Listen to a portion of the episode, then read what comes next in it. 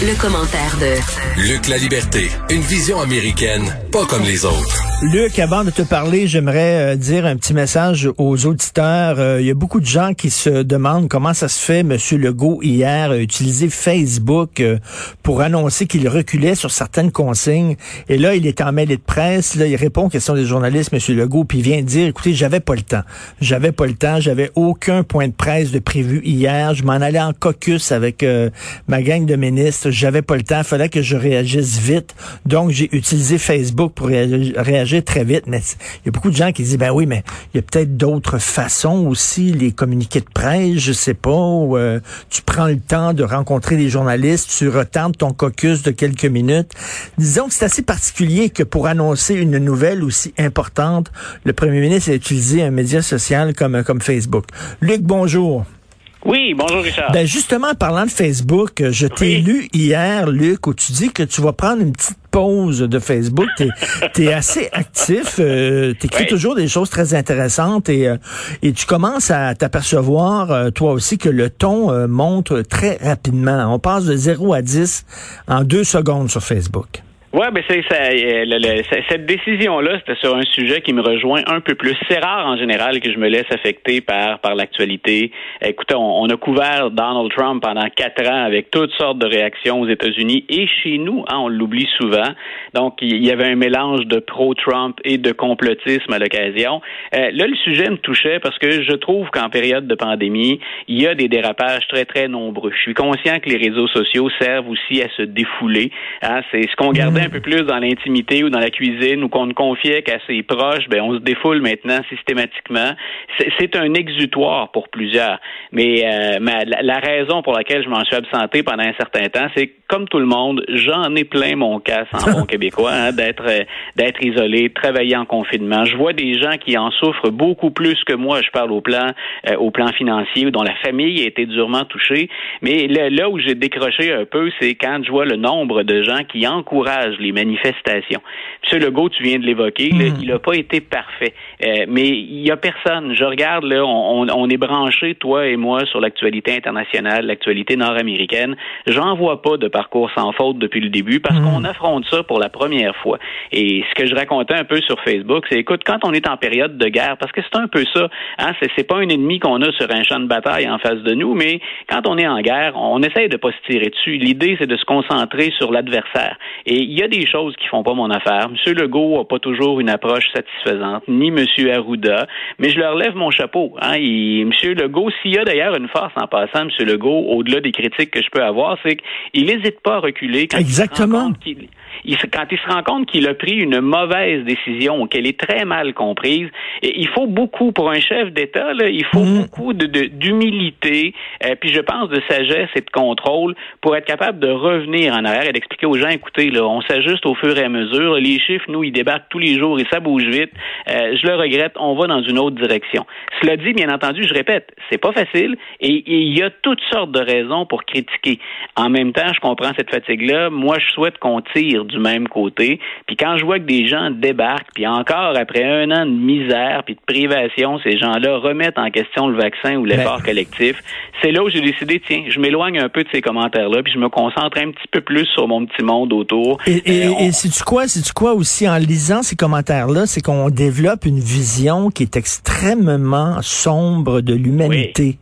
et on ben pense, on pense que tous ces gens-là, euh, que ces gens-là représentent la, la majorité des gens. Or, c'est une petite minorité. À un moment donné, quand tu délaisses un peu les, médias sociaux, tu te rends compte que, ben non, la majorité des gens, ils ont une tête sur les épaules. Puis là, écoute, il s'agit de sortir un peu. C'est malheureux parce qu'on est confiné, on est confiné, c'est ça. Mais il s'agit d'échanger un peu là, dans un contexte un peu plus normal pour effectivement se rendre compte que les gens, là, ils en ont toutes sortes de réserves sur ce qui se passe actuellement, mais ils ont comme principale attitude je ne veux pas nuire. Et moi, c'est là où je débarque. Je suis pas content, mais je veux que dans mes actions et dans mes comportements, puis j'espère ça de mes proches et de ma famille, qu'on nuise pas à la situation. Donc, c'est, je suis pas content tout le temps, mais je veux tirer avec les autres. Ce qui me déçoit, c'est qu'il y en a qui vont au-delà de ça. Il y, a une forme d'individualisme crasse dont on n'arrive pas à se débarrasser, et ces gens-là sont prêts à nuire et à aller à contre-courant. Donc, euh, tout ça pour dire, ça a été, oh, je sais pas si c'est une montée de lait, mais mon petit commentaire en disant, écoutez, je, je peux me passer de ces commentaires-là quelques jours avant de revenir, parce que j'aime bien les réseaux sociaux en passant. Malgré les limites, là, je prends grand plaisir à échanger et à aller prendre le pouls des, des, gens, des amis, mais des, des de lecteurs, parfois d'auditeurs avec qui je suis en lien sur Facebook.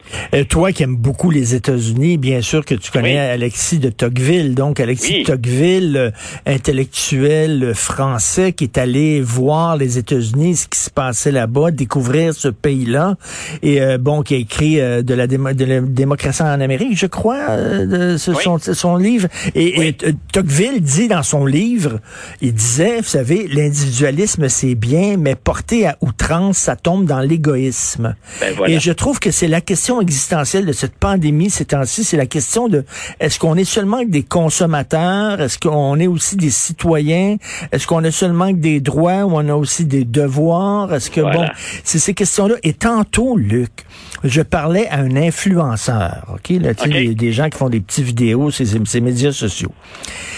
Et lui, j'imagine qu'il est suivi par plein, plein, plein de jeunes des jeunes qui ne lisent pas euh, les journaux, qui ne regardent pas la télévision, qui euh, ont euh, tourné le dos aux médias traditionnels pour s'en tenir justement à, des influenceurs et tout ça. Lui me disait, le gars, il suffit de prendre du soleil, de prendre des vitamines et de manger des fruits pour te protéger du virus, OK? Eh ben oui. il me disait ça, des conneries, des, des sottises incroyables. Et là, je me disais, mais lui, là, il est suivi par plein de monde. Il m'a dit, moi, je me fous du couvre-feu, je vais coucher chez les amis, je respecte pas le 2 mètres et je porte pas de masque, OK? Et là, je me disais, tabarnouche, il y a plein de gens qui le suivent et que... Euh, et, ça, toi qui, qui essaie d'allumer les, les jeunes, t'es professeur, t'es un professeur passionné, tu veux donner des, des faits aux jeunes, ça doit te décourager quand tu vois ça. Écoute, c'est c'est à la fois, je, rigole un peu parce que c'est, je, je, pense, pour beaucoup d'enseignants, le grand défi du 21e siècle. C'est qu'on, je leur raconte souvent en classe, vous avez, je suis un peu jaloux de mes jeunes parce que euh, je leur dis, à votre époque, là, puis à l'époque où j'étais un, universitaire, euh, je traînais mon fond de culotte entre les rayons de bibliothèque pour avoir accès à de l'information, puis j'étais déjà chanceux. La bibliothèque dont on dispose à l'Université Laval, ici où j'ai fait mon bac, donc c'est, très généreux, hein, c'est abondant. Mais je leur disais, vous n'avez pas idée du temps que je devais mettre pour trouver de la bonne information. Et je leur dis maintenant, avec les réseaux sociaux, le fait qu'on est même de plus en plus numérisé d'anciens bouquins, puis qu'on réédite, puis que maintenant ce soit en ligne, vous avez accès à une quantité d'informations euh, très... C'est non seulement c'est abondant, c'est très rapide. Votre gros problème, c'est de la gérer l'information. Et je leur dis, si on a encore besoin de profs de nos jours, c'est de moins en moins finalement pour les connaissances. C'est très important le bagage de connaissances qu'on acquiert, mais c'est beaucoup pour la perspective et le regard qu'on a sur le tri qu'on a à effectuer dans l'information. Mm. Et quand on quand on va maintenant sur YouTube, ben je leur disais parce que mes jeunes vont souvent hein, sur sur YouTube, je leur dis ben vous avez là encore du bon et, de l'extrêmement mauvais. Euh, et quand on n'est pas outillé pour s'approprier tout ça, et je le dis pas de manière condescendante, c'est un c'est un fait ça aussi, ben souvent on tombe dans le piège de quelqu'un qui est un bon orateur, de quelqu'un qui s'exprime bien ou qui nous fait un très, très bel emballage, mais dont le contenu est vide ou pire complètement faux. Ben c'est ça, ce, ne sont pas des infos qui sont validées là. Non, voilà. Et euh, les, les, gens remettent, euh, tu, tu, le sais encore mieux que moi parce que es, tu es très lu puis tu es, un peu partout, mais euh, j'ai souvent des, des, auditeurs ou des lecteurs du journal qui m'écrivent en disant, Monsieur La Liberté, vous savez, peu importe quel journal, on lit la presse, on lit le Journal de Québec, le Journal de Montréal, puis on n'a plus confiance.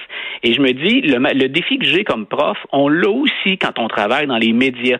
C'est là où mes deux chapeaux se, se, se rejoignent, où ils ne deviennent qu'un. Mmh. Il faut tous, quelque part, faire l'effort au moins de s'en s'ancrer dans les faits puis de redoubler d'ardeur. C'est un mandat des fois qui est décourageant parce qu'on n'a pas toujours les moyens de, de, de le faire, mais il y a aussi ce même examen de conscience. Et on va profiter puis on va surexploiter chaque faiblesse d'un média, alors qu'en ligne, il y en a tellement de faiblesses qui, qui circulent.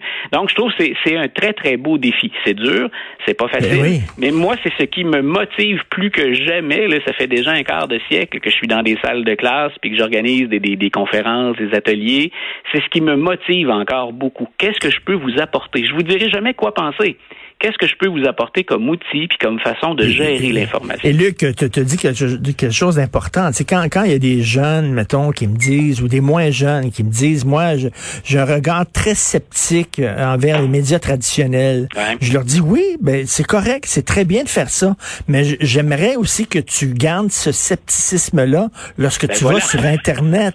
Et comment ça que tu es là en disant, faut pas croire tout ce que les journaux nous disent, mais par contre, lorsque tu es sur YouTube, Voilà. tu crois tout ce qu'on dit?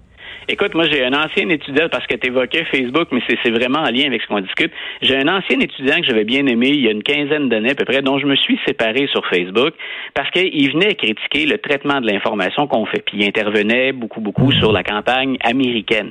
Et à un moment donné, il est allé jusqu'à dire, ben, tu, tu transmets, comme la plupart des grands médias, hein, euh, des fake news.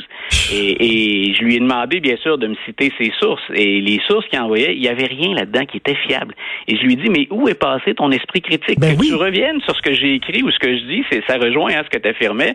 Dit, écoute, je suis tout à fait d'accord, mais ce site-là n'est pas valide. Donc, si tu veux qu'on discute, on va partir de fait, on va pas partir de... Pourquoi fais-tu confiance à 100 à ça, alors que tu doutes d'un prof que tu connais? Tu peux ne pas être d'accord, mais tu connais ma façon de travailler.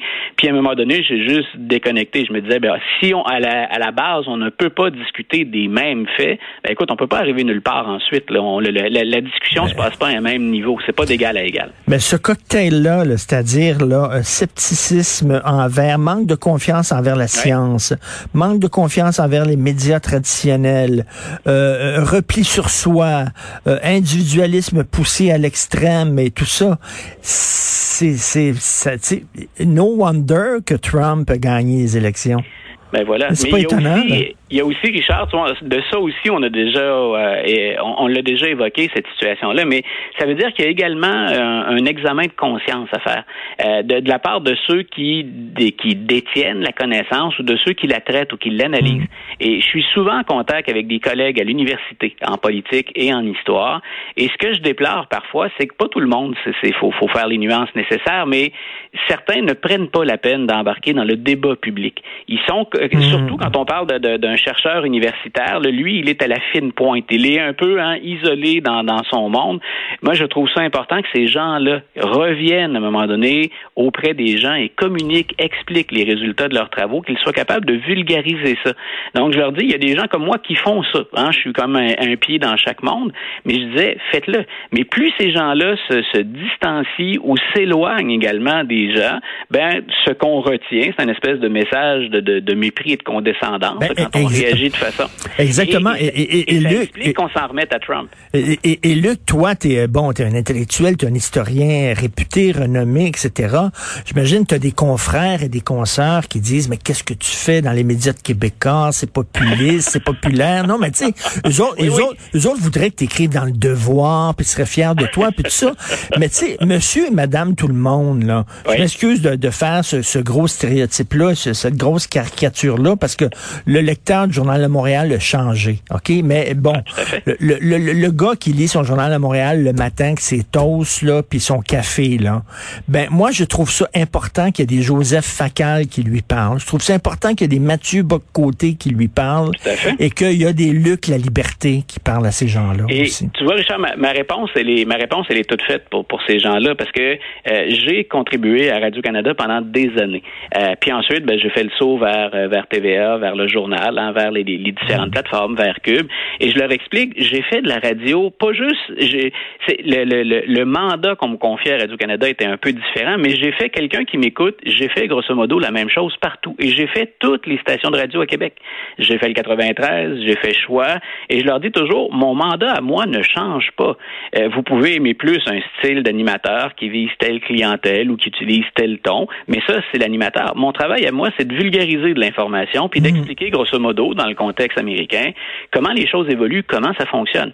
Et je leur dis, ben quand c'est le même mandat qu'un prof. Quand je suis dans une classe, j'enseigne pas juste aux plus forts ou à ceux qu'on qualifie parfois de nerds quand on met des étiquettes. J'en ai, puis j'ai même un programme dans lequel j'ai des crinqués avec lesquels je m'amuse. Mais je dis, je parle aussi aux, décrocheurs que j'essaie de ramener, puis que je vais aller chercher là où il est pour lui expliquer de l'information.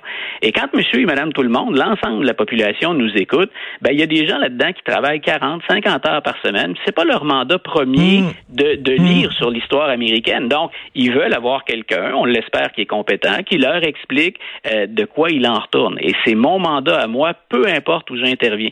Et, et, je m'amuse beaucoup là-dedans. On travaille fort, mais je, je, prends beaucoup de plaisir et je m'amuse beaucoup non seulement à, faire ce qu'on fait dans les médias, mais à répondre à nos auditeurs, puis à répondre aux lecteurs dans la mesure, bien sûr, où on tient compte de 24 heures dans une journée. Et je, je, le fais régulièrement. Et tu le fais très bien. Je pense que c'est très important pour des gens de ton calibre, du calibre de Mathieu Bocoté, tout ça, de ne pas être enfermé dans une tour d'ivoire et de parler, euh, de parler entre vous, avec toi puis d'autres historiens ou d'autres, ben, et d'aller voir monsieur, madame, tout le monde sans condescendance, sans, sans mépris et dire cette personne-là, je vais lui parler dans des mots qu'elle va comprendre, mais euh, elle, elle, vaut la peine que je lui parle et que je lui explique des choses. Quand je, mentionnais, quand je mentionnais examen de conscience, là, dans, le milieu plus intellectuel, il y a un historien qu'on voit un peu partout maintenant, euh, Laurent Turcot, qui, qui, a développé plusieurs plateformes, puis qu'on a retrouvé là, dans, à la télé, on le retrouve, il a sa chaîne YouTube. Il n'est pas bien vu par tous les intellectuels et par tous les universitaires. Alors que je trouve que ce gars-là fait un travail qui va bien au-delà du mandat qu'il a comme prof et comme chercheur. Ce gars-là est en train de rejoindre un public très, très, très large et il le fait toujours de manière professionnelle, mais c'est un super vulgarisateur. Je je dis pas que tous nos universitaires doivent faire ça. Eux aussi ont des mandats très larges et souvent travaillent dans des conditions difficiles, mais ça en prend. Ça nous prend de ces gens-là qui montrent que euh, on n'évolue pas en vase clos, puis que ben oui, c'est vrai, euh, c'est pas toujours facile hein, de confronter des, des, des gens, de confronter des lecteurs, mm. mais je me sens assez sûr de moi pas arrogant, mais sûr de moi pour dire, ben, je peux discuter avec n'importe qui, puis voici ce que j'ai à vous offrir. Ben écoute, c'est un privilège pour moi de discuter avec toi régulièrement. J'ai détourné complètement ta chronique. Tu voulais me parler d'autre chose, mais Merci beaucoup. Je trouve que c'était important de, de, de, dire ça. Merci beaucoup, Luc, la liberté. Richard, je m'attends à ça quand on se parle, qu'à un moment donné, tu, tu parles et je te suis toujours avec grand plaisir. Merci, Luc. Salut. bye. bye.